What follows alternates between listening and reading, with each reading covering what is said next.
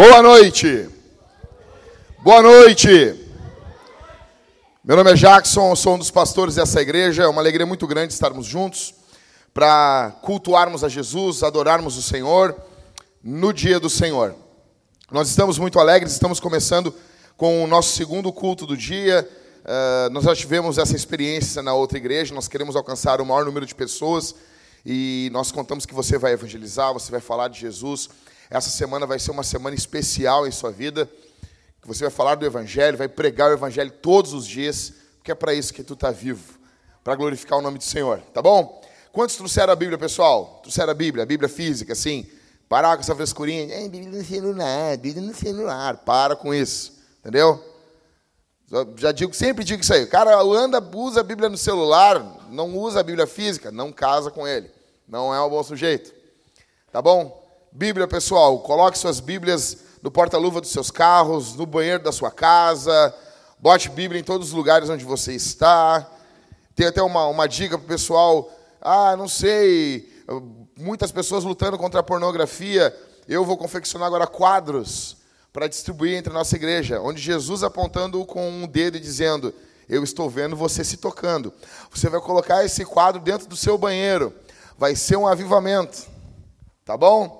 Então, coloque Bíblia no banheiro, coloque Bíblia no quarto, Bíblia em tudo que é lugar da sua casa, ok? E principalmente também na igreja. Abra sua Bíblia em Neemias, capítulo 13. É o penúltimo sermão em Neemias. É o penúltimo sermão no livro de Neemias. Nós ficamos, vamos fechar 23 semanas em Neemias, cara. Foi bruto demais isso. E olha, beleza, bênção de Deus pregar hoje tudo, mas semana que vem, Cara, é o sermão mais louco de Neemias, é o da semana que vem, tá bom? Então eu peço que você traga seus amigos, traga um monte de pessoa. Se as pessoas querem conhecer a nossa igreja, o momento certo é semana que vem.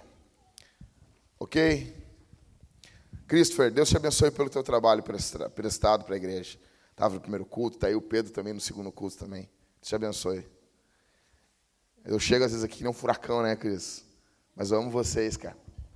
Tá bom? Neemias capítulo 13, verso 15. Todo mundo achou? Meu Deus. Todo mundo achou? Glória a Deus. Vamos lá, gente. Verso 15 até o verso 22. Naqueles dias vi que em Judá alguns homens trabalhavam nos tanques de espremer uvas no sábado, e outros levavam feixes de trigo que colocavam sobre jumentos. Vi que também traziam vinho, uvas e figos e todo tipo de carga a Jerusalém no sábado.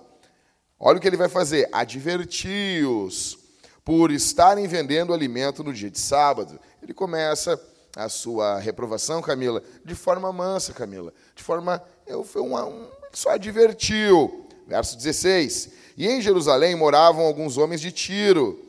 Eles traziam peixes e todo tipo de mercadorias que vendiam em Jerusalém ao povo de Judá. Eram os não cristãos, ok? Os caras traziam todo tipo de mercadoria. Verso 17: Neemias está ficando mais irritado. Por isso repreendi os nobres de Judá e lhes disse: Por que estás fazendo tão grande mal, profanando o dia de sábado? Verso 18: Por acaso os vossos pais não fizeram a mesma coisa, e por isso nosso Deus fez vir todo esse mal sobre nós e esta cidade? Todo esse mal sobre nós e esta cidade? Profanando o sábado, provocais ira ainda maior sobre Israel. Quando as sombras da tarde atingiram as portas de Jerusalém, antes do início do sábado, eu ordenei que elas fossem fechadas e que não fossem abertas antes de terminar o sábado. E coloquei alguns dos meus homens junto às portas para que nenhuma carga entrasse no dia de sábado. Então, os comerciantes e os vendedores de todo tipo de mercadoria passaram a noite fora de Jerusalém uma ou duas vezes. Eu os repreendi, dizendo: Por que passais a noite em frente ao muro? Se o fizerdes mais uma vez, vou prender-vos. Daquele dia em diante, não vieram mais no sábado. Ordenei aos levitas que se purificassem e viessem vigiar as portas para santificar o sábado. Lembra-te de mim também por isso, Deus meu, e tem compaixão de mim, conforme o teu grande amor. Bom, Explicando para vocês, Neemias voltou aqui da sua aposentadoria. Neemias já estava um pouco laranja, porque todo mundo que se aposenta fica laranja. Vocês já viram isso?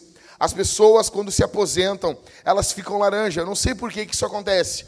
Quando nós assinamos uma carta, agora nós estamos nos aposentando, as pessoas vão ficando laranja. Eu não sei se é algum creme que as pessoas usam, muito tempo no sol, passam a comer mais cenoura. Neemias estava laranja. Sim, é que tu nunca notou, linda. Nota que as pessoas, quando se aposenta, a pessoa começa a ficar laranja. O Trump é um cara que saiu da aposentadoria para ser presidente dos Estados Unidos.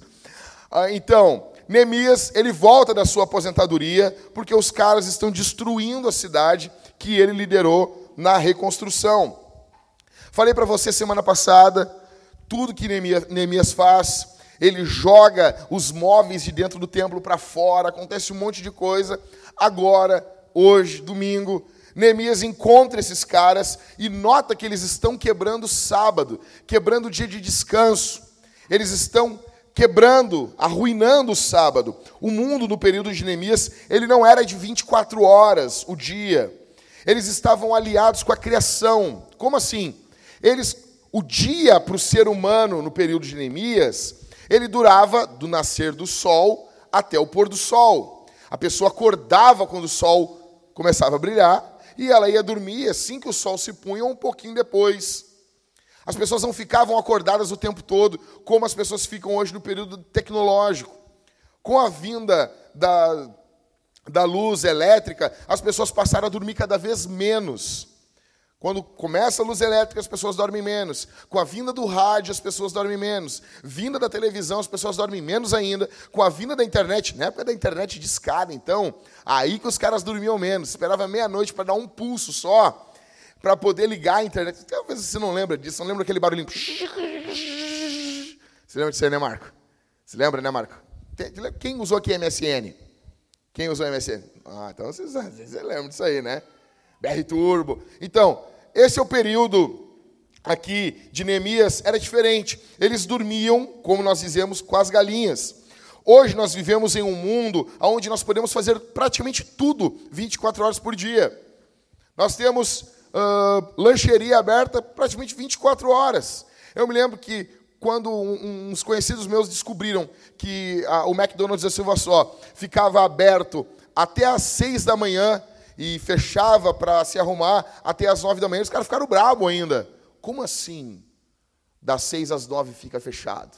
Ficaram bravos ainda. Nós podemos fazer praticamente tudo 24 horas por dia. E muitos nisso acabam se desconectando da criação. Algumas pessoas chegam para mim e mostram, às vezes ignorando textos como que a gente leu aqui, elas mostram o seu trabalho e mostram assim: Poxa, pastor, eu tenho trabalhado muito, essa tem sido meu trabalho, eu tenho feito isso, isso, isso, isso, isso. E algumas pessoas mostram isso pedindo oração, pedindo ajuda. Complicado é quando algumas pessoas fazem isso achando que há beleza nisso, achando que há algum louvor nisso. A Bíblia não louva aquela pessoa que vive apenas em prol do trabalho, como também não louva o preguiçoso. A preguiça é pecaminosa, assim como viver para o trabalho. Alguns números assustadores para vocês ficarem conectados. Mais de 90% das pessoas ficam com o telefone ligado durante as férias. 24 horas. A pessoa sai de férias e ela não desliga o telefone. A pessoa não desliga. 90% das pessoas ficam com o telefone ligado nas férias, o tempo todo. Não tem nunca, assim, ah, vou desligar e vou ligar o telefone num período do dia para responder algumas coisas, falar com a família, ver se alguém morreu e continuar com ele desligado. Não, telefone ligado. Um em cada, uma em cada cinco pessoas levam seu notebook para as férias, para responder aquele e-mail, falar com o chefe, para editar alguns materiais, um trabalhinho de férias. Sabia que existe isso? Trabalhinho de férias. Uma em cada cinco pessoas fazem trabalho nas férias. Mais de 50% ficam constantemente checando as mensagens que chegam no seu celular nas férias. Ficam olhando o WhatsApp o tempo todo, ficam olhando o e-mail, ficam olhando o inbox do Facebook. Sabe aquele áudio do inbox do Facebook? Quando a pessoa me manda um áudio no Facebook, eu não ouço. Porque normalmente é uma qualidade desgraçada, parece um rádio AM. Pastor Jackson, nós, nós estamos aqui e queremos visitar a Vintage. Não, não dá para ouvir, não dá para ouvir. Ficam checando constantemente. Nós vivemos em um período onde temos um culto ao ativismo. Se você pesquisar depois que você sair daqui, o Five Club, que é o clube das cinco, que é o que, que é isso? É um clube de pessoas que acordam às 5 da manhã. É legal? Tem um lado bom. É muito legal levantar às 5 da manhã. É muito bom. Só que o problema é que hoje isso está virando um ativismo. Parece que dormir, que descansar é quase que pecaminoso. Parece que a pessoa precisa se explicar que vai dormir. Grandes CEOs acordam em torno de 4 horas da manhã. Alguns acordam três e meia da manhã porque eles têm uma ânsia. Eu tenho que estar acordado antes de todo mundo. Eu tenho que estar produzindo antes de todo mundo. Tem um livro chamado Milagre da Manhã, ele é muito bom. Eu já dei para algumas pessoas aqui na igreja. Eu aconselho vocês a comprarem, a ler esse livro. Ele tem umas baboseiras no meio dele, mas ele é muito legal. A ideia é sobre levantar cedo e como fazer isso de uma filosofia de vida. E é muito legal. Ele é tão forte que se você levanta às sete da manhã, seis e meia, você se considera um bosta. Você não tem, você, ah, eu sou um perdedor. O problema é que hoje nós vivemos um culto ao ativismo. Pessoas que levantam extremamente cedo são cultuadas, pessoas que não tiram férias são cultuadas.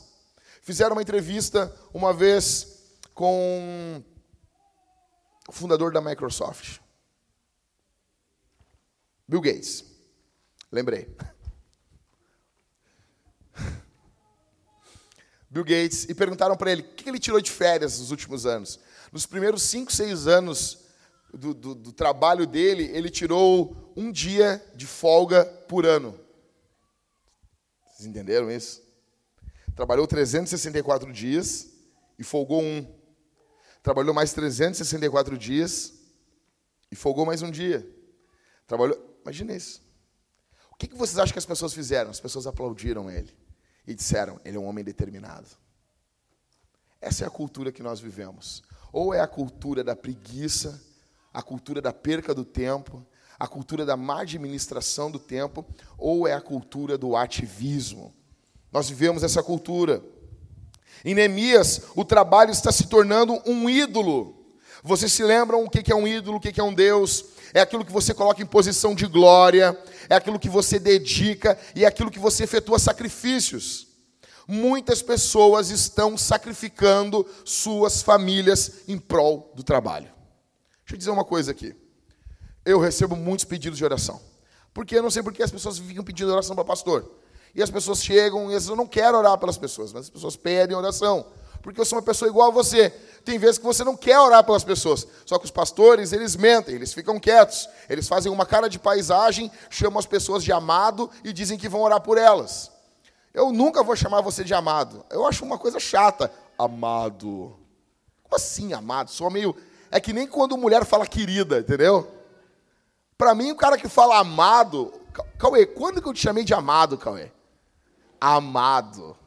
Ah, tomar banho, Cauê. É que nem as gurias que falam querida. Falou querida, cuidado, linda. Cuidado. Querida, né, né Val? Querida. Então, tem vezes que eu não quero orar. Por quê? Eu estou vendo que as coisas estão dando errado. Estou vendo. A pessoa pega, vai trabalhar em quatro empregos. É o Július. Trabalha em um monte de emprego, não tem tempo para a Bíblia, não tem tempo para oração, não tem tempo para ler a Escritura, para orar. Está lá, está na cara, vai dar problema. Não está dando atenção para o seu esposo. Não estou dizendo que você não pode trabalhar em dois empregos, não estou dizendo isso. Mas estou dizendo assim, na maior dos casos, não está dando atenção para o seu esposo. Vai dar problema. Daí a gente assim, meu irmão, não faz, não te mete, pastor. Isso é minha vida, isso é minha casa. Não faz isso. Vai dar problema. O que, que acontece? O que, que acontece? As pessoas fazem as coisas e depois vêm pedindo oração para pastor. Isso é uma coisa que irrita. Deixa eu dizer uma coisa para você. Se você viver para o seu trabalho, homem, você vai destruir a sua esposa. Se você não trabalhar, você também vai destruir ela. Eu preguei uma série só sobre trabalho, como, como usar o trabalho como viver, como trabalhar, como descansar, uma série só sobre isso. A questão é a questão que nós estamos vendo hoje nos nossos dias são às vezes mulheres, e as mulheres chegam, eu, eu falei de manhã, eu vou falar de novo aqui. Eu vou falar porque eu não tenho freio. Estou bem solto aqui, tá entendendo? Um dia vão pegar isso e isso vai virar um inferno na minha vida. E eu vou ouvir esse áudio. Jackson, do futuro, aguenta firme. Quero dizer uma coisa para as mulheres que estão aqui, você que ouve da sua mãe, a sua mãe disse a vida toda para você assim: ai, a minha filha é decidida, a minha filha é de, decidida, ela é de valor. Deixa eu dizer uma coisa: tu não é decidida, tu só é chata. Para a mãe da gente, a gente é o especial. Ai, e daí a mulher chega para o marido e diz assim: ai, a minha carreira. Sabe o que a tua carreira é? É nada é nada, ninguém se importa. Ah, mas eu tenho uma carreira, coisa, cara, se tem uma coisa que enche o saco é quando eu vejo homem fazendo mimimi, homem se vitimizando. Ai, o homem também chora. Sabe, homem pedindo que tu entenda, homem, homem, viti, homem se humilhando. A mesma coisa é quando vê mulherzinha decidida. Ai, porque eu tenho a minha carreira, minha carreira, ninguém se importa com a tua carreira. Ai, a minha carreira. Ou vendo Friends. Aí tá lá, quem viu Friends sabe do que eu estou dizendo. A Rachel é uma chata. E mulher chata, ela parece a Lana de Smallville. Quem aqui viu também a série antiga sabe disso. Sabe, tudo, tudo é doído, tudo é difícil, tudo. Claro que o Clark vai ficar com a Lois. Ela é engraçada, ela é extrovertida, a vida é leve do lado dela não é um parto, não é um drama do lado da Lana, é óbvio. E a Rachel é toda, toda, ai, não sei o quê. E tem uma hora que ela chega pro Ross, que é outro chato da série. Por mim, eles poderiam ter sido assassinados no, no, na terceira temporada e ter ficado só a Phoebe, o Joey e o Chandler. A Mônica ali, mais ou menos. Aí,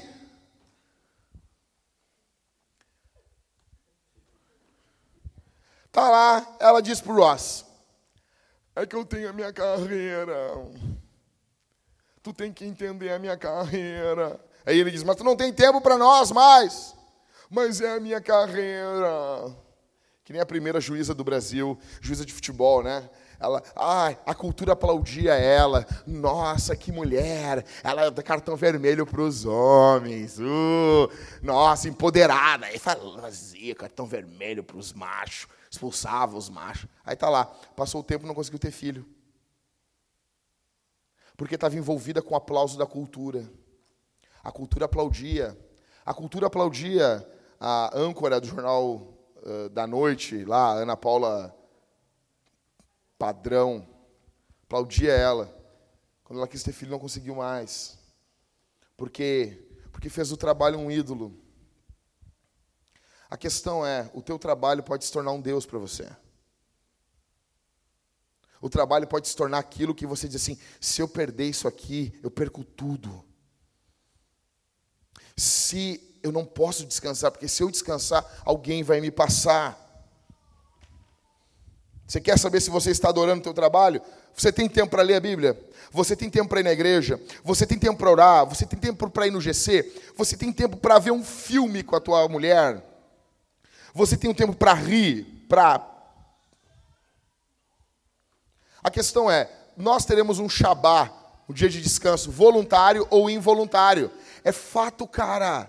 Isso é fato. Você vai descansar.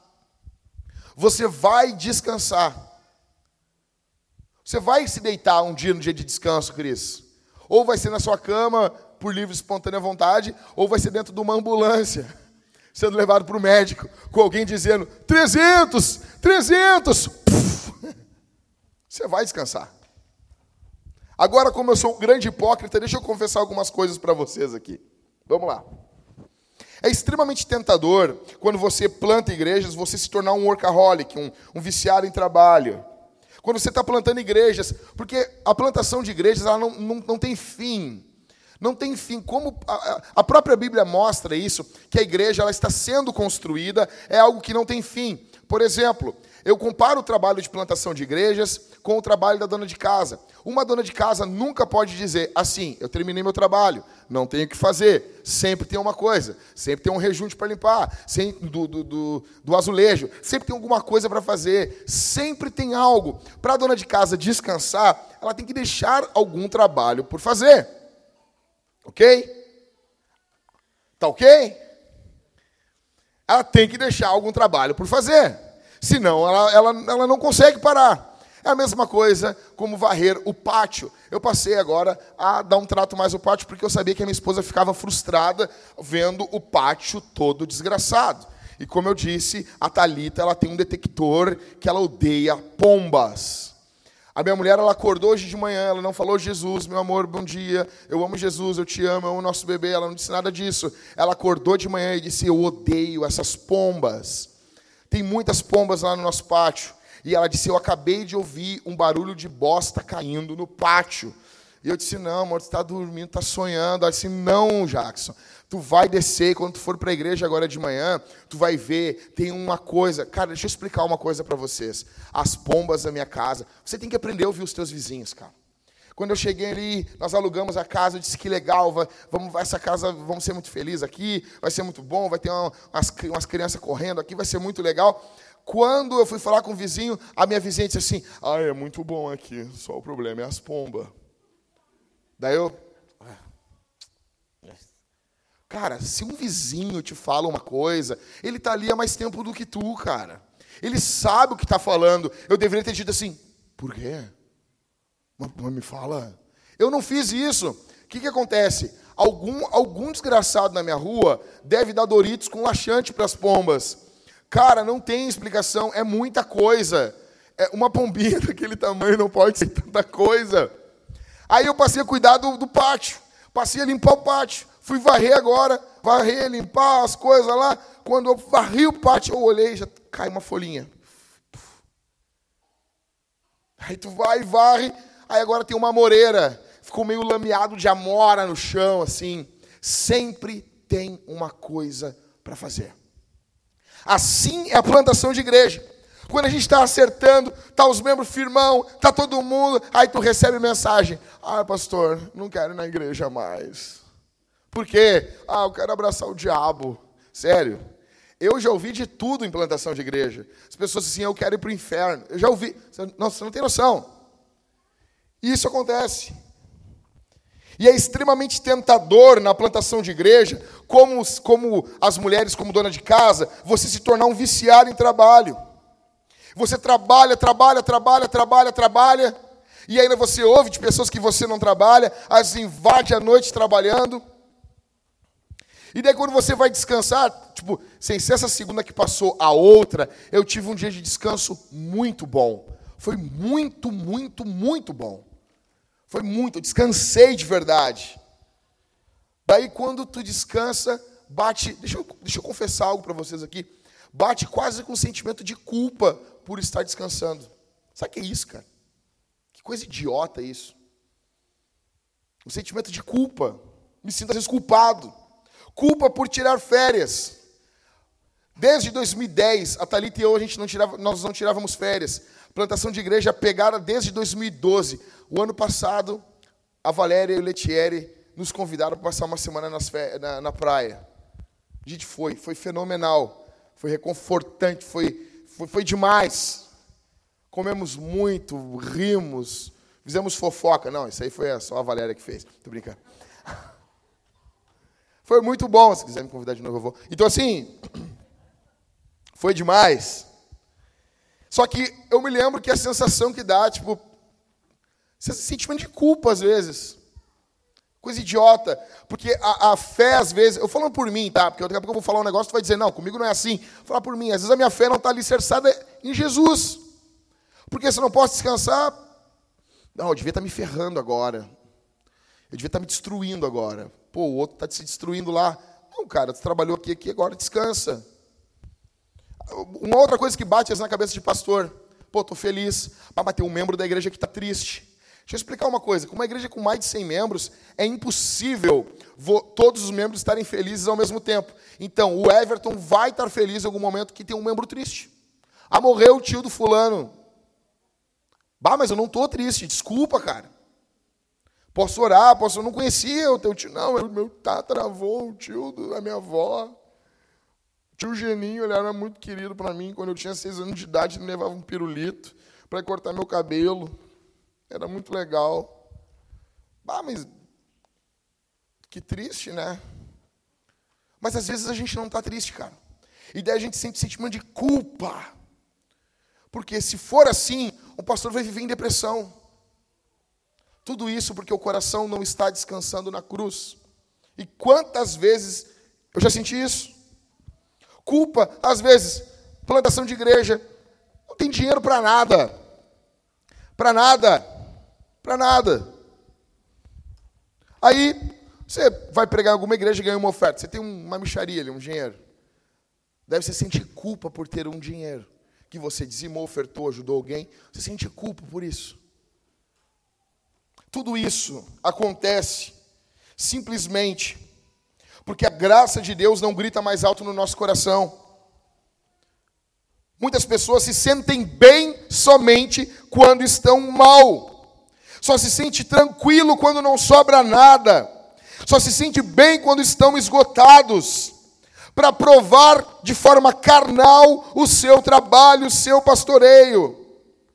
Desse jeito, nesse jeito louco, trabalhando desse jeito, foi que na plantação da igreja eu acabei engordando 50 quilos, vai se descuidando, vai para isso, dorme tarde, acorda cedo, toma estimulante, vai tomar Red Bull, não sei o que, não estou aguentando, faz isso, faz aquilo outro, visita, não diz não para ninguém, tem que ir em todas as festas de aniversário. Ah, mas o fulano é, tem que pagar a festa de aniversário, daí tu paga, tu vai em tudo que é coisa. O chá do peido do bebê, lá está o pastor. Se não for, Virgem Maria, é o Apocalipse, é o Armagedon.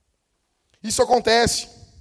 Isso acontece com todos os pastores quando seus corações não estão escorados na cruz de Cristo. Toda vez que alguém diz assim, cara, acho que o pastor não está trabalhando. A vontade que dá às vezes é de morrer e para provar para a pessoa que você está trabalhando. Morrer. E daí a pessoa, ah, mas era verdade mesmo. Deixa eu dizer uma coisa para você: se eu não desligar meu telefone, ele não para de tocar. Se eu não desligar meu telefone, ele não para de tocar. Não para. Não para. Se eu ligo o telefone. Não, e eu gosto do imediatismo das pessoas. Pessoal aqui, eu sei, vocês são muito queridos, mas me mandam mensagem assim: eu preciso que tu olhe agora o telefone. Não vou olhar agora, estou dirigindo. Beata, ele assim, amor, tem que olhar agora o telefone. O fulaninho fala meio rindo: o fulano tá brabo aqui, hein? Eu disse: deixa esperar. Daí manda a mulher me ligar. Ou liga para a Thalita, manda olhar o telefone agora aí. Eu, ô patrão, espera um pouco aí. Primeiro eu vou comprar uma água aqui no mercado e vou sentar. Eu tive uma briga essa semana, um mês passou, com duas pessoas até importantes para mim, por causa disso. Por causa de telefone. Deixa eu dizer uma coisa para você, e eu vou falar isso um pouquinho mais para frente. Se você não desligar o seu telefone, o seu telefone se torna o seu Deus. Não estou falando que você vai desligar a vida toda, mas assim, você tem que desligar o seu telefone. Você tem que desligar ele. Por exemplo, fui almoçar hoje. Cheguei em casa. Fui almoçar. Aí, ó, vou botar o telefone aqui. Às vezes a gente bota para ouvir umas notícias, alguma coisa. Só que assim, não, almoço de domingo, não vou fazer isso. Vou ficar conversando com a minha esposa. Porque se deixar, nós não nos olhamos. Claro que eu já tenho dificuldade de olhar para as pessoas, mas assim, ah, Daqui a pouco a gente só olha para uma tela. A, a, a, vida que a gente vai levando. Os presbíteros falaram que eu vou tirar férias. Eu disse, preciso viajar. Por quê? É a mesma coisa. Onde você trabalha, escute isso aqui, gente, escute isso aqui. Eu falei isso de manhã, eu estou repetindo aqui. Aonde você trabalha, você precisa se ausentar. Por exemplo, o meu escritório é na minha casa, tem que me ausentar. Se você trabalha, é a mesma coisa. O Everton trabalha num fórum. Aí ele vai tirar férias, o chefe dele diz assim: tudo bem, tu vem com a tua esposa para cá, não vai trabalhar em nada, não toque em nada, não, tá de férias. Mas não vai tirar férias no fórum, não dá. Por que, que muitas mulheres surtam? Porque no dia de, no Shabá, o homem não tira a mulher de casa. Não estou dizendo que tu vai sair o dia inteiro com a tua mulher. Ah, mas eu não tenho dinheiro. Animal, não tem condição de caminhar até uma pracinha. Comprar um sorvete de McDonald's de 1,50 te mata. 1,50. 1,50. Não, e ainda pega um cupomzinho, tu paga 99 centavos. Os cupons. Paga lá uns churros para tua mulher. Hoje eu vou fazer uma presença para ti, meu amor. Hoje eu vou... O quê? Vou te pagar uns churros. Faz um jantar à luz de velas. Um churros. Leva para sair. Porque a mulher, aqui principalmente as mulheres que são donas de casa, elas estão focadas na casa. Aquilo está ligado a trabalho. Tira ela no momento ali. Vai caminhar. A, a, a, a, tia da minha esposa, que, que, é que nem mãe dela, que criou ela, ela diz assim: por que, que tu não sai com a Thalita assim, ó, balançando a mãozinha, assim, ó? Faz isso. Mesma coisa, pastores precisam sair. Alguém pode estar dizendo assim: não, não, mas o trabalho ele é algo ele é algo ruim. O trabalho é mal. É por isso que tem que ter o sábado, porque o trabalho é demoníaco. Não! Gênesis 2 mostra que o trabalho é algo bom. Deus criou o trabalho e Adão trabalhava antes da queda. A questão é que o pecado afetou o trabalho, pastor. O pecado, então é isso. O, tra, o, o pecado amaldiçoou o trabalho? Não, o pecado afetou tudo, incluindo o trabalho. O pecado afeta tudo. Assim como Cristo afeta tudo. Verso 15, olha o que está acontecendo aqui em Neemias, no verso 15. Eles estão em Jerusalém, em Judá. Os homens começam a trabalhar nos tanques de espremer uva, no sábado, estão quebrando mandamentos, não estão cultuando o Senhor. Aí Neemias vem e adverte eles. Verso 16: Em Jerusalém moravam alguns homens de Tiro. Eles traziam peixes e todo tipo de mercadorias que vendiam em Jerusalém ao povo de Judá. Os caras, os, esse pessoal de Tiro, são os não cristãos. E o jeito que o povo de Deus está vivendo, eles estão vivendo de um estilo de vida que prejudica o ímpio, que prejudica aquele que não tem igreja. O estilo de vida do povo de Deus, muitas vezes, impede que os não cristãos conheçam a Jesus. Porque o ímpio olha para você e diz assim: pô, mas esse cara é louco por trabalho, ou esse cara é um preguiçoso. E isso afasta as pessoas de Deus. É o que está ocorrendo aqui. Eles não têm como ir à igreja.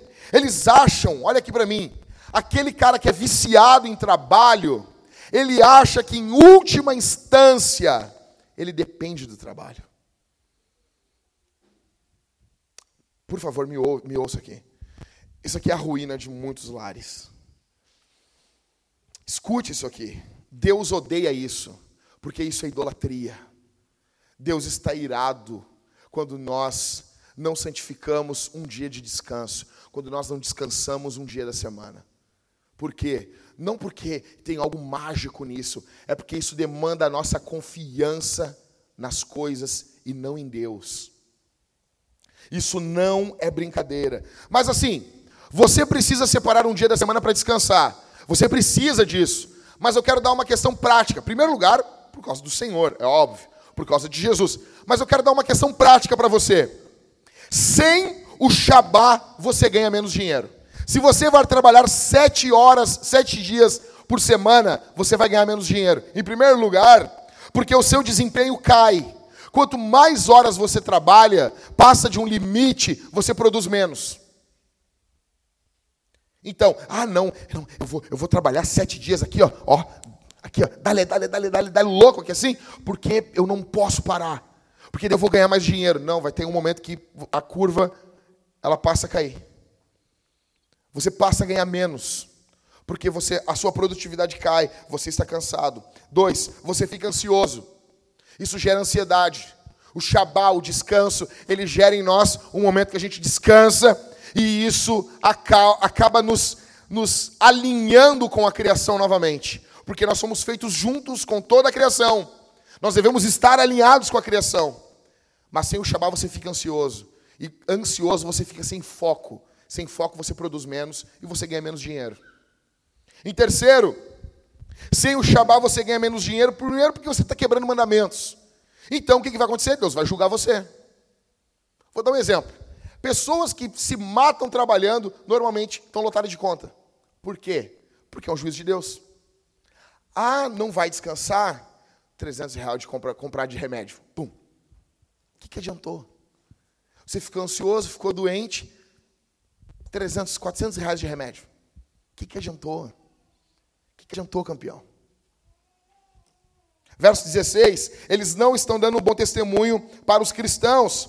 Verso 17, Neemias vai aumentar o aviso, ele repreende eles, nobres de Judá. Ou seja, os nobres da cidade estão destruindo isso aqui. Os caras de dinheiro. E quando eu falo dinheiro, eu estou falando dinheiro, cara. Eu costumo dizer isso. Talvez um dia nós vamos ter gente de dinheiro na nossa igreja. Não, não nada. Não muda nada. E dinheiro, estou falando dinheiro. Eu vejo hoje os empreendedorzinhos, pessoal das startups. Ai, na minha startup tem um, um escorregador cor de limão.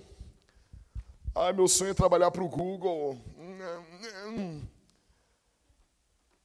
Ah, todo mundo é feliz no meu trabalho. Joga videogame. Imbecil, fica 14 horas lá dentro. Ai, meu chefe fez uma caminha para mim. Ele é tão bom. Claro, o chefe bota uma cama, o, não, o chefe vai botar um escorregador, um Playstation, vai fazer um ambiente melhor que a tua casa, vai botar uma, um, uma lavanderia. A última coisa que ele bota é uma caminha. E ele ainda te tapa ainda, Cauê. Dorme. Então, tá. A nossa geração é muito estúpida. Ah, eu trabalho no Google. Cara que trabalha no Google, já imagino um, um hebreu no Egito, tá ligado? Isso é lógico. O cara trabalha em startup, primeiro que o cara ganha mal pra caramba. Ah, eu trabalho, trabalho pro Facebook. Tá ferrado de grana, ganha, uma, ganha nada. Tá entendendo? É só, ai, o Facebook. Aí tá, o cara abre uma, uma, uma empresinha e pá. Aí junta agora a empreendedorismo, junta um milhão. Já acha que tem dinheiro. Não, eu tô falando de dinheiro. Gente com dinheiro.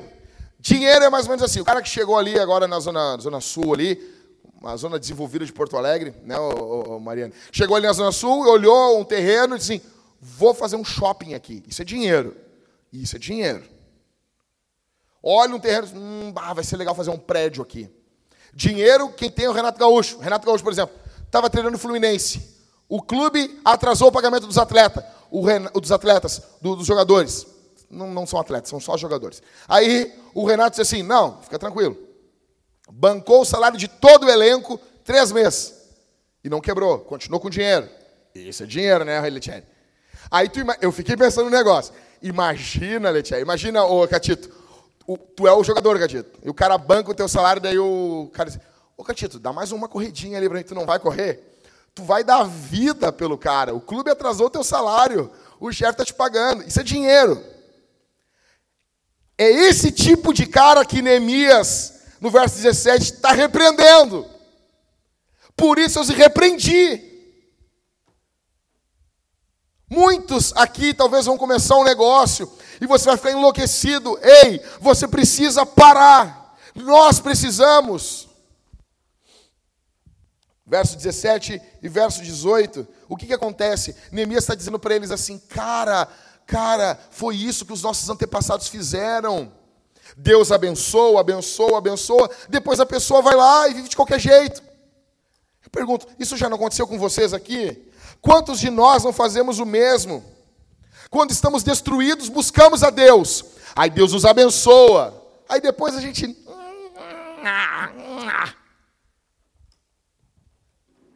Eu fico imaginando na hora de, de, de, de transcrever esse sermão, né?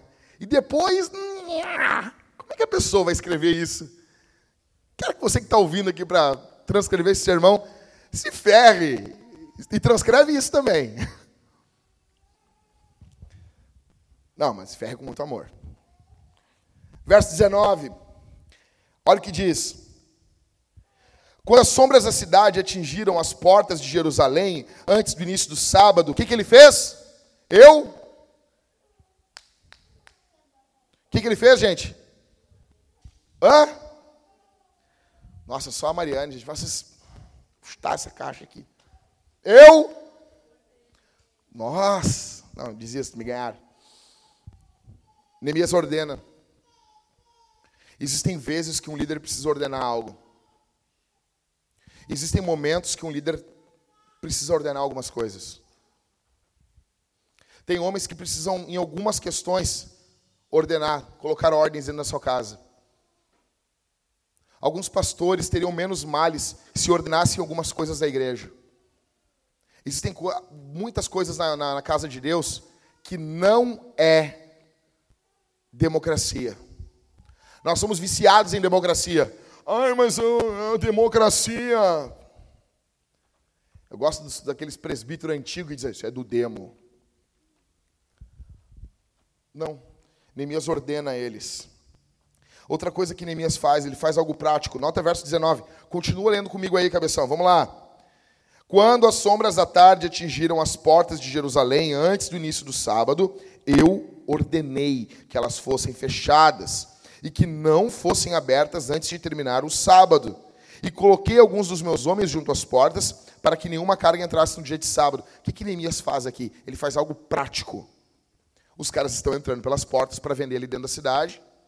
Ele quer que eles cumpram o sábado. O que, que Neemias faz então? Ele tranca as portas. E ele vai colocar guardas nas portas. Ele faz algo prático. Ele faz algo extremamente prático. Eu pergunto para você: o que de prático você tem feito para guardar o Shabá? O que de prático você tem feito para descansar? Não adianta você viver do mesmo jeito o tempo todo, o tempo todo, o tempo todo, e ainda não. Ah, não consigo, pastor, não, eu não tenho tempo. Tá, o que está fazendo para mudar? Neemias olhou, estava tendo um problema, a porta ficava aberta sempre. O que ele fez? Fechou o portão da cidade. Verso 20: Apesar de Neemias trancar a porta, o coração dele está ali. Olha o que diz o texto. Então os comerciantes e os vendedores de todo tipo de mercadorias passaram a noite fora de Jerusalém uma ou duas vezes. O coração deles é tão louco por quebrar mandamentos. Olha só, Marco. Neemias fecha a porta. Os caras, em vez de ir para casa, ver um, net, ver um, um, um Jerusalém Flix com a esposa, uh, fazer sexo, não sei, jogar futebol, não sei. Eles, o coração deles está querendo quebrar mandamentos. O que, que eles fazem? Eles dormem do lado do muro. O coração deles não está em amar o Senhor, como muitos de nós aqui. A gente fala, fala, fala. E muitos aqui estão literalmente dormindo do lado do muro. O coração não está no mandamento. Verso 21, Neemias Red Bull ataca novamente, ele repreende, ele ameaça, eu vou prender você, seu bando de vagabundo. Eu vou prender você se você continuar fazendo isso. Tudo isso para chegar no ponto, no clímax do sermão. Quero que você anote. Bem rápido, eu vou só passar. Sete assassinos do sábado. Primeiro, trabalhar mal durante a semana. Primeiro assassino do sábado. Primeiro assassino do Shabá. Primeiro assassino do descanso. Primeiro inimigo do descanso. Trabalhar mal durante a semana. Quem trabalha mal durante a semana precisa trabalhar no dia de folga. Ou seja, o teu primeiro dia de trabalho é amanhã. Segunda, o cara já vai se arrastando. Quando tinha o Orkut, ele era daquela comunidade. Eu odeio segunda-feira. Numa entrevista de emprego, pergunte isso. Ah, eu te lembro do Orkut. Ah, cara, eu, sabe tu era daquela comunidade eu odeio segunda-feira? Ah, claro! Você está demitido. As pessoas, ah, odeio segunda-feira, odeio isso. Foi Deus que fez. As pessoas trabalham mal no primeiro dia, trabalham mal. As pessoas estão tão produtivas lá na quinta-feira. Aí vai empilhando trabalho, empilhando trabalho. Aí quando chega o dia de descanso, tem trabalho para fazer. Você está trabalhando no seu dia de folga? Provavelmente você pode não ser um grande trabalhador. Você pode ser um preguiçoso desorganizado. Você é desorganizado tem que trabalhar no dia de folga. Não é que você é o campeão. Nossa, como ele trabalha no dia de folga. Não, você só é desorganizado. Trabalhe duro e descanse bem. Dois, segundo assassino do sábado, segundo assassino do descanso. Regras religiosas. O sábado foi feito para o homem, ele é um presente. Você não cria regras para um presente, você desfruta ele. Quando o sábado começa a ter muitas regras, ele não se torna uma bênção, mas sim um fardo. Deixa eu contar um negócio aqui. Dois grupos cristãos, que eu vou dizer: presbiterianos e adventistas. Os adventistas é uma semi-heresia, né? Mas os presbiterianos é a mesma coisa. Alguns, eu amo os presbiterianos estão me ouvindo esse sermão, eu amo você. Se você manda oferta para Vintage, nós, nós amamos você, não para de mandar oferta. Mas deixa eu dizer, cara, é verdade. Muitos presbiterianos, os caras tratam o domingo, no caso, eles interpretam o dia do Senhor como sendo domingo, concordo, é o dia do Senhor. Mas então, eh, alguns guardam somente o domingo. Eles tratam o domingo como um fardo. Um amigo meu, um amigão meu, o Tiago, que está no grupo da igreja. Quando eu fui visitar ele, ele contou: Jack, antes, aqui em casa, eu, a gente não esquentava nem a comida. Você imagina isso? Não podia ligar a televisão. Então chegava de casa, ia para o culto na escola dominical, chegava, comia e ia descansar, porque é um dia do descanso. Tinha que dormir. Imagina como as crianças amavam o domingo. As crianças dormiam emburradas. As crianças do Tiago dormiam emburradas, né? Aí de noite ia para o culto. Chegava em casa e ia dormir. Muitos tratam domingo assim. Diz que John Knox foi visitar Calvino e pegou Calvino jogando bocha no dia do Senhor. Calvino estava de bombacha, assim, louco, jogando bocha. Sim, isso é, é fato. E ele jogando bocha, e, cara, ficou louco. Eu contei isso para um presbiteriano, pastor presbiteriano, aqui do sul. Ele olhou para mim e disse assim: Calvino estava errado. Eu disse: Ah, Calvino estava errado. A questão é essa. Eu pergunto para você: você está tornando o teu dia de descanso um fardo com regras religiosas? Alguns, eu sei porque na minha família tem alguns adventistas, os caras não ligam, não ligam, não, não acendem o fogão. Tem um presbiteriano aí, o, o Alfeu Magalhães, não vou falar o nome dele por ética, mas eu gosto dele, estou brincando, eu gosto dele. Eu acho que ele vai a cavalo para o culto. É, tipo, o cara diz que você não pode sair para comer fora no domingo, porque você está fazendo outras pessoas trabalharem no dia do Senhor. Sabe que ele liga a luz da casa dele no domingo? É, você não pode colocar regras religiosas num presente. É um presente, o domingo é um presente. É um presente. Terceiro, observar o sábado sem um coração descansado. Muitos estão ansiosos no dia de descanso. Muitos estão ansiosos. E quantas vezes isso já não ocorreu com a gente? Acaba logo esse descanso para eu voltar para a vida de novo. Quem trabalha com as mãos pode descansar, trabalhando com a mente. Quem trabalha com a mente pode trabalhar com as mãos. Por exemplo, o cara trabalha com o computador, vai rachar uma lenha no sábado. Pode trabalhar, quem cozinha, coma fora. Ah, a pessoa come fora a semana toda, faz uma comida, me convida.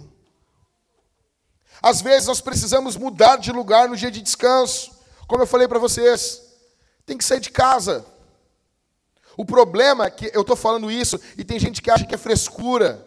Frescura porque tu é burro, cara. A Escritura está ensinando isso. Depois vem maldições, vem destruição, a tua vida é arruinada, a minha, as nossas vidas são arruinadas. Quarto inimigo do sábado, Faraó. Faraó. Aqui. Aqui, cara. Celular. Faraó toca, pim, o WhatsApp fica, fica já, já notou o barulho do WhatsApp, como é que é? É pim, tipo assim, me atende aqui, vem servo, levante-se servo, vamos! O faraó, querendo mandar, telefones hoje são assassinos de sábado, e-mail, mídias sociais, Talvez você vai ligar o seu telefone durante o sábado, o seu shabá, o seu dia de descanso, tranquilo. A questão é, você não desliga nunca o telefone? Nunca. O seu telefone está sempre ligado. Ah, mas se alguém tiver que me ligar? Cara, antes não tinha celular. E a gente vivia. Desliga essa bosta. Ah, mas é importante. Não é, dá para desligar. Vai ter um dia, tá, beleza, deixa ligado, vê alguma coisa. Mas desliga isso. Curte o sábado. Aproveita. Quinto, não planejar o seu sábado a lápis. Planeje seu sábado, mas planeje a lápis. Uns não planejam, tem que planejar, tem que planejar. Outros planejam de forma rígida, tem que se reprogramar. O cara, o cara é louco. O cara assim, e aí, meu, o que, que nós vamos fazer? Eu sempre falo com a minha esposa, domingo, sábado, amor, o que, que tá afim de fazer na, na, no nosso dia de descanso? O que a gente vai fazer? Ah, vamos ficar o dia inteiro vendo, vendo Netflix. Legal, beleza. A gente não faz isso durante a semana, vamos fazer nosso dia de sábado. Por quê? Porque o dia do sábado ele não pode se parecer com outro dia. Você quer saber se você descansou bem? É se o seu Shabá não pode ser parecido com outro dia. A Bíblia diz que Deus santificou o sábado. O dia de descanso é santificado, ele tem que ser diferente de todo o resto. Você vai olhar, digamos, cada lajota. Hum, ah, parecida. Não, igual outro, igual, igual. A tua segunda, a tua terça, a tua quarta, a tua quinta, a tua sexta, a tua sábado tem que ser igual. Aí o domingo é diferente, quebrou. Hum, entendi. Entendi. Você tem que ser um dia diferente, é um dia santificado, separado. Agora tem pessoas que são rígidas demais. Está ali, Aline, Aline Júnior. Júnior, amanhã nós vamos descansar. Às sete e meia levantaremos, daremos um banho na Helena. Às 7h35 teremos, vamos comer ovos mexidos. Às 8h12 sairemos para dar um passeio pelo nosso bairro. Às 8h43 estaremos em casa, vamos pegar um Uber e vamos até a Redenção. Chegando lá às 9h03, vamos comer uma maçã do amor. Júnior 9h03. Depois nós caminharemos, vamos alimentar as tartarugas que estão todas desgraçadas da Redenção. Sairemos Vamos passear pelo centro histórico da cidade. Às 11h41, nós vamos chegar em um local para comermos, porque a média de tempo que um garçom leva para trazer a comida na mesa é de 19 minutos. Então, ao meio-dia em ponto, estaremos comendo. Entendeu, Júnior? Entendeu, Júnior? Calma. Planeja. Planeja. Pode planejar, mas planeja lápis tiver que reprogramar, reprograma. Sem caos, sem crise. Ok? Faça planos, mas tenha flexibilidade. Seis.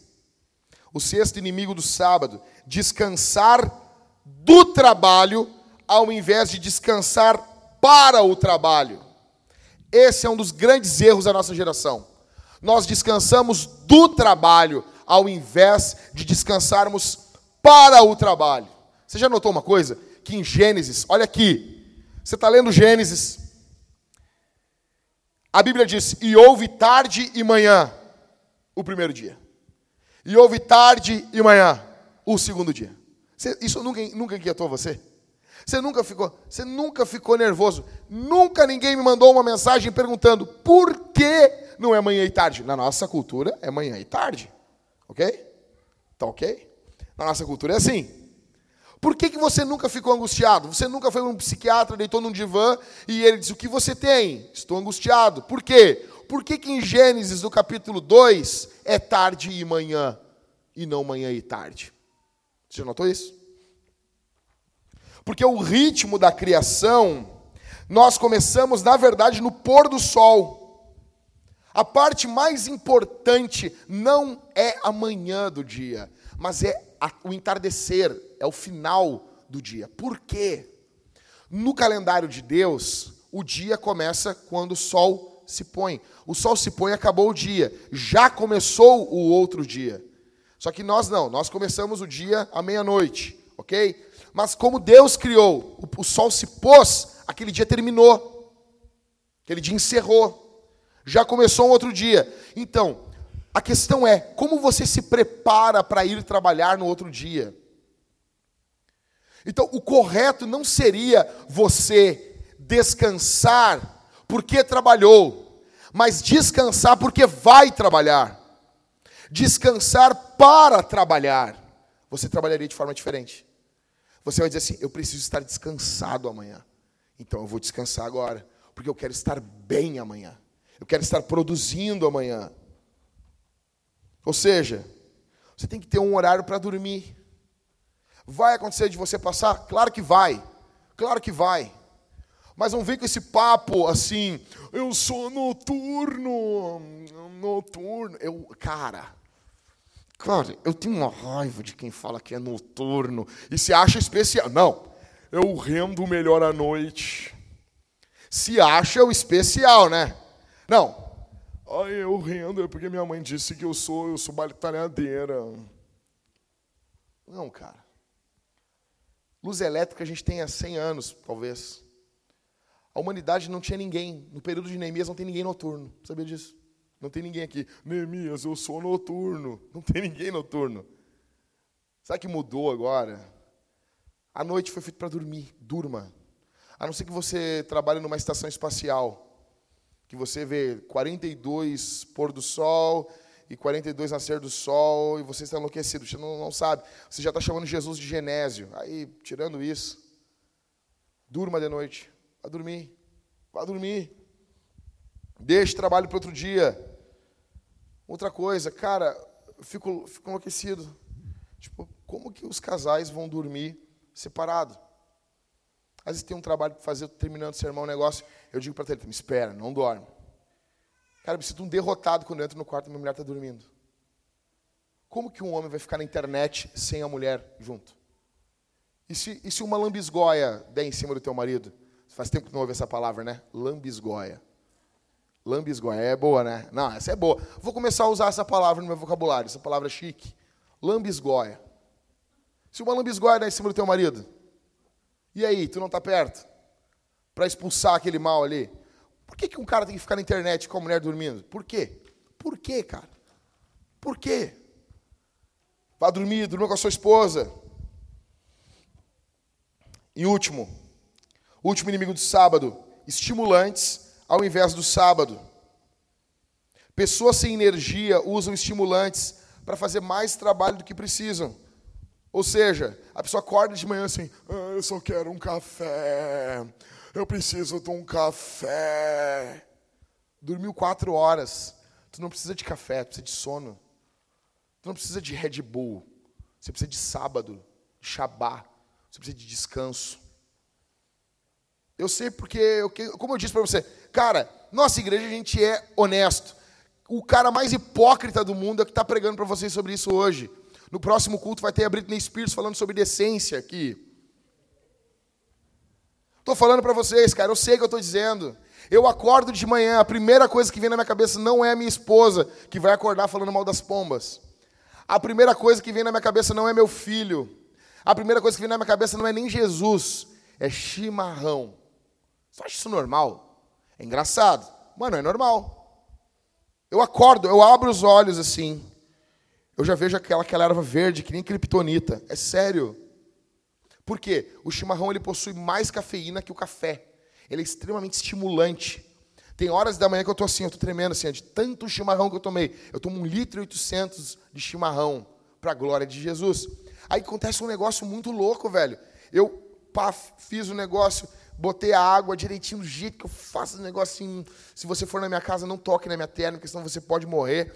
E daí tá tudo ali quando eu vou botar. Sabe aquela primeira. Quem toma chimarrão aqui?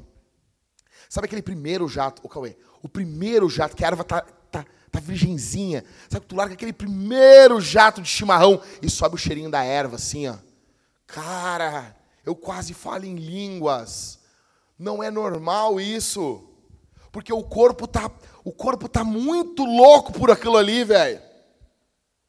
Ah, mas eu sou viciado em chimarrão. Não, não, Jack. Tu é viciado na cafeína e o teu corpo vinculou isso ao chimarrão.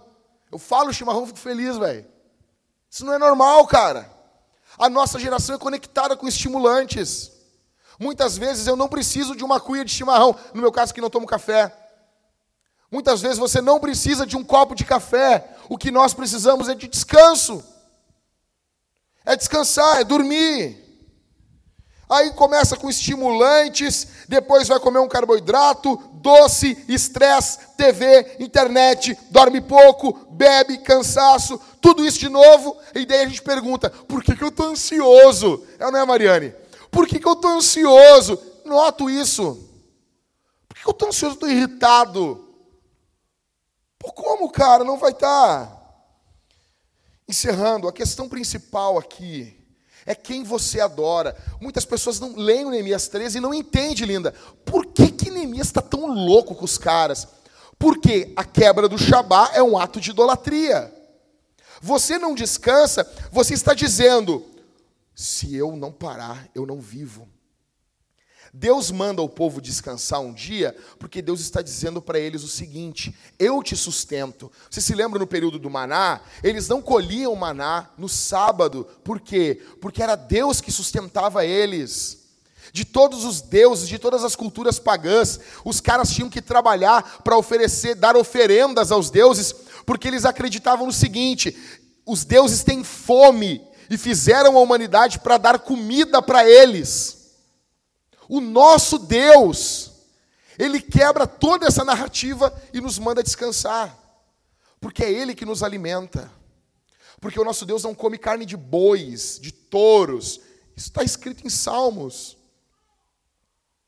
O mundo para quando você dorme.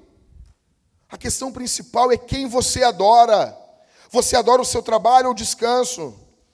O sábado, o Shabá, olha só, tem coisa para fazer, aí você descansa, você está quebrando a idolatria, você está destruindo esse ídolo, você está adorando Jesus. Algumas perguntas. Primeira, você se irrita com você mesmo? Você fica louco com você? Você fica brabo com você? Você já quis se espancar, que nem no clube da luta, quando o narrador bate nele mesmo? Porque se você ficar irritado com você, não precisa Neemias ficar irritado com você. O Neemias está louco com eles porque eles não estão loucos com eles. O apóstolo Paulo diz aos Coríntios: se nós os julgássemos a nós mesmos, não seríamos julgados pelo Senhor. Segunda pergunta: você se irrita com a sua preguiça? Porque se tem um problema com o, Shabá, tem um problema com a preguiça também, e nós somos extremistas. Você se irrita em ser preguiçoso, vagabundo, vadio? Minha avó falava esse termo vadio. Vadio. Isso irrita você? Você sacrifica o que pela preguiça?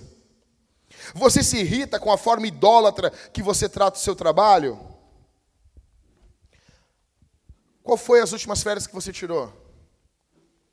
Qual foi a última semana que você tirou?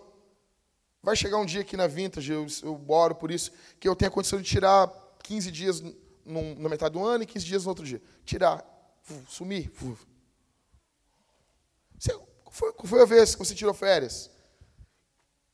Que você foi viajar? Vai viajar.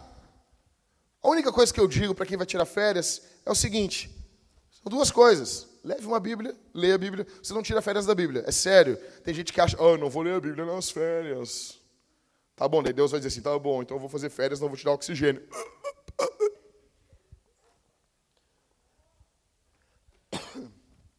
Leva a Bíblia. E no domingo vai num culto.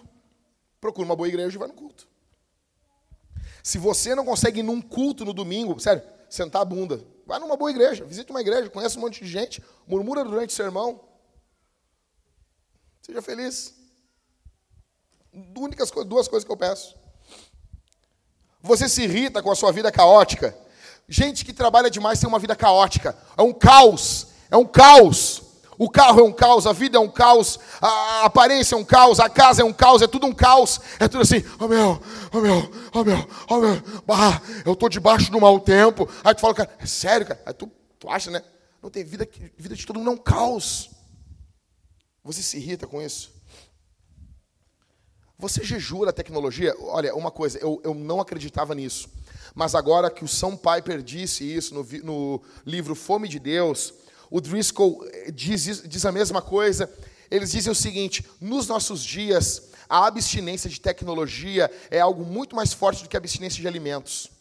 Por quê? O jejum bíblico, você abrir a mão daquilo que é mais essencial para a tua vida, porque as pessoas não deixavam de comer. Hoje, as pessoas deixam de comer para jogar. Vocês viram que quantos japoneses não morrem por ano numa, num lugar porque eles ficaram jogando durante dias, né, Cris? Sabe dessas histórias, né? A questão é, você quer fazer um jejum? Jejum de celular um dia. Jejue, jejum de tecnologia. Não entre no Facebook. Eu estou fazendo um jejum de 30 dias. Seu Zuckerberg, obrigado. E eu vi. A gente vive. Faça um jejum. Qual é o dia do seu Shabá? O que, que você faz nesse dia que você não faz dos outros? O que, que você deixa de fazer nesse dia que você faz dos outros? Oito, oitava pergunta. Você acha que só a tua agenda é lotada? Eu gosto disso. O Rodrigo, ele, ele me deu a real noção disso. Eu nunca mais bah, eu estou muito ocupado. Porque isso é, é estúpido falar isso. Porque as pessoas também estão ocupadas. Deixa eu dizer uma coisa, alguns aqui estão aqui e dizem assim, bah, se o dia tivesse 30 horas seria muito melhor. Não, você não é um criador. O criador sabe que 24 horas dá para fazer as coisas. Eclesiastes diz: há tempo para todo propósito debaixo do céu. É você e eu que somos mal administradores. É nós que administramos mal. Aos não cristãos que estão aqui, se algum não cristão está nos visitando, escute isso. Por que, que nós falamos de trabalho e falamos de descanso? Porque Jesus Cristo trabalhou por nós na cruz do Calvário. Porque Jesus Cristo veio ao mundo, levou os nossos pecados sobre a cruz.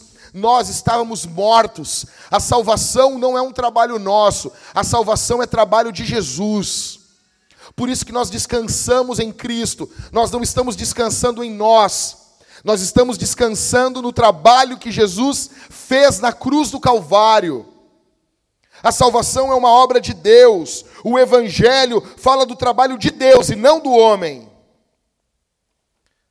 Olha aqui, encerrando. Toda igreja tem seus mandamentos. Tem ou não tem? Toda igreja tem suas regras. As igrejas têm suas regras. Tem igreja, por exemplo, a Assembleia de Deus. A mulher não pode cortar o cabelo. Algumas agora já estão cortando o cabelo. Até não pode cortar o cabelo. É uma regra. Eles criaram. Tem outra igreja, por exemplo, a Deus é Amor. A mulher não pode, tudo é para a mulher, né? Coitado. Não pode depilar o sovaco. A axila, minha esposa me, me corrige. Tem que ficar que nem uma feminista.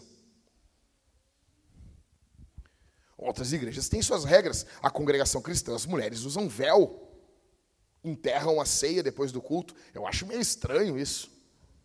Eles fazem um buraco, Levi, e eles enterram a ceia que sobra. A gente respeita. Cada, cada... E eu notei uma coisa: para nos levarem a sério, nós temos que ter umas regras fora da Bíblia também. E eu estava em casa pensando, eu tenho que criar umas regras, umas coisas que não estão na Bíblia, que eu inventei na minha cabeça, que algum dia vai dizer, ah, isso aí é as regras da nossa igreja. Porque para ser uma igreja evangélica mesmo, tu tem que ter umas coisas que a Bíblia não diz. Só que eu vejo assim, que eu penso, eles não sabem criar regras. Então, eu criei três regras. Eu plantei essa igreja, criei três regras. Quais são as três regras da vintage? Primeiro, tirar uma soneca. Por que, que ninguém pensou nisso antes? Por que nenhum fundador de igreja criou uma regra essa? Tire uma soneca. É sério, algum dia, Marcos, vocês vão ter que me tirar daqui em cima dos ombros de vocês, me jogando para cima e dizendo: Jacques é nosso amigo, Jacques é querido. Olha a regra que eu criei. Criei uma regra, tire uma soneca. Qual é a segunda regra? Coma o quê? Coma carne. Olha que regra legal. Não pode cortar o cabelo, não pode usar bermuda, não pode fazer não sei o quê. A regra que o pastor de vocês criou. A Bíblia manda que ser obrigado a comer carne?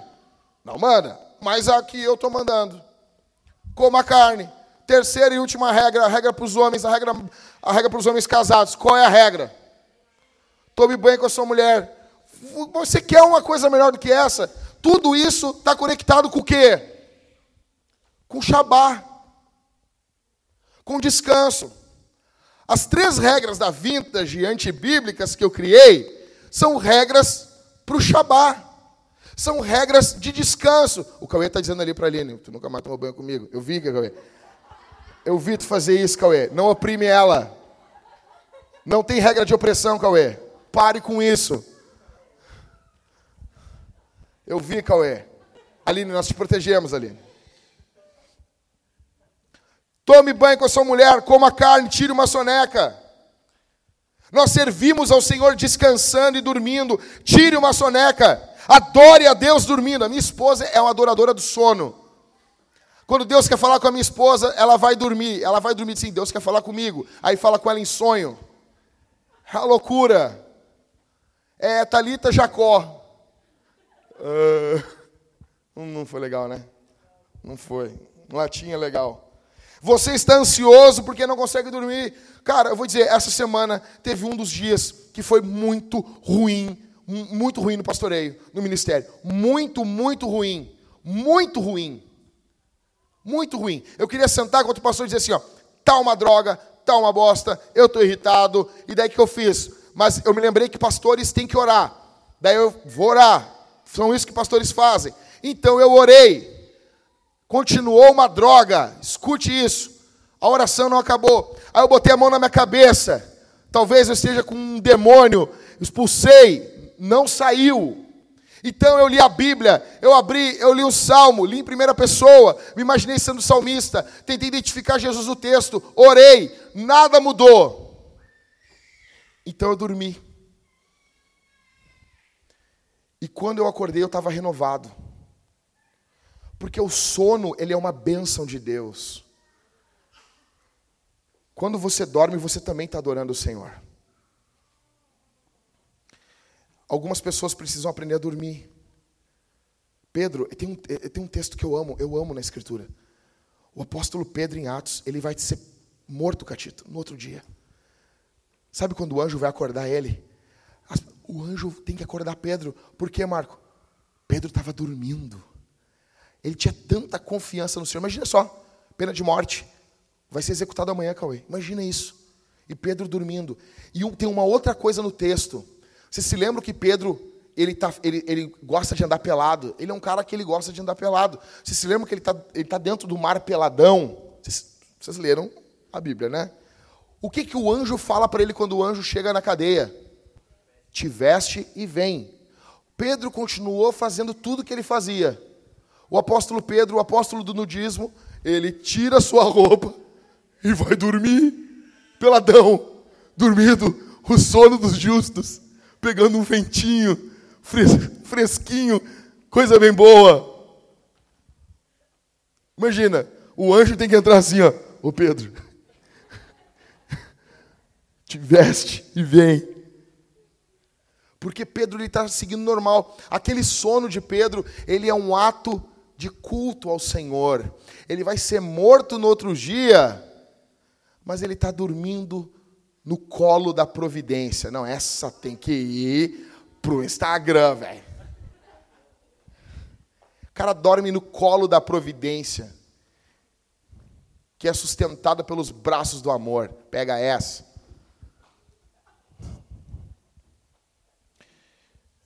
O sono glorifica Deus. Eu encerro dizendo para você que Deus nos chama a descansarmos nele, porque Jesus Cristo venceu a morte, o inferno e o pecado na cruz e ressuscitou ao terceiro dia. Jesus está vivo. Jesus disse: O meu Pai trabalha até agora e eu também. O Senhor trabalha e nós descansamos.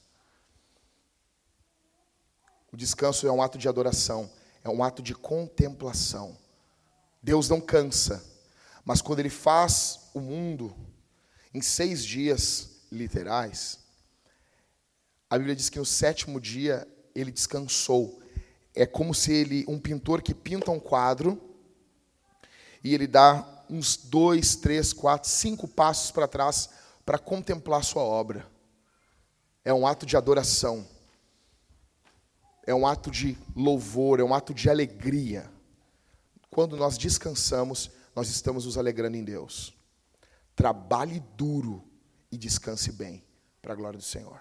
Feche seus olhos, eu quero orar por você. Feche seus olhos.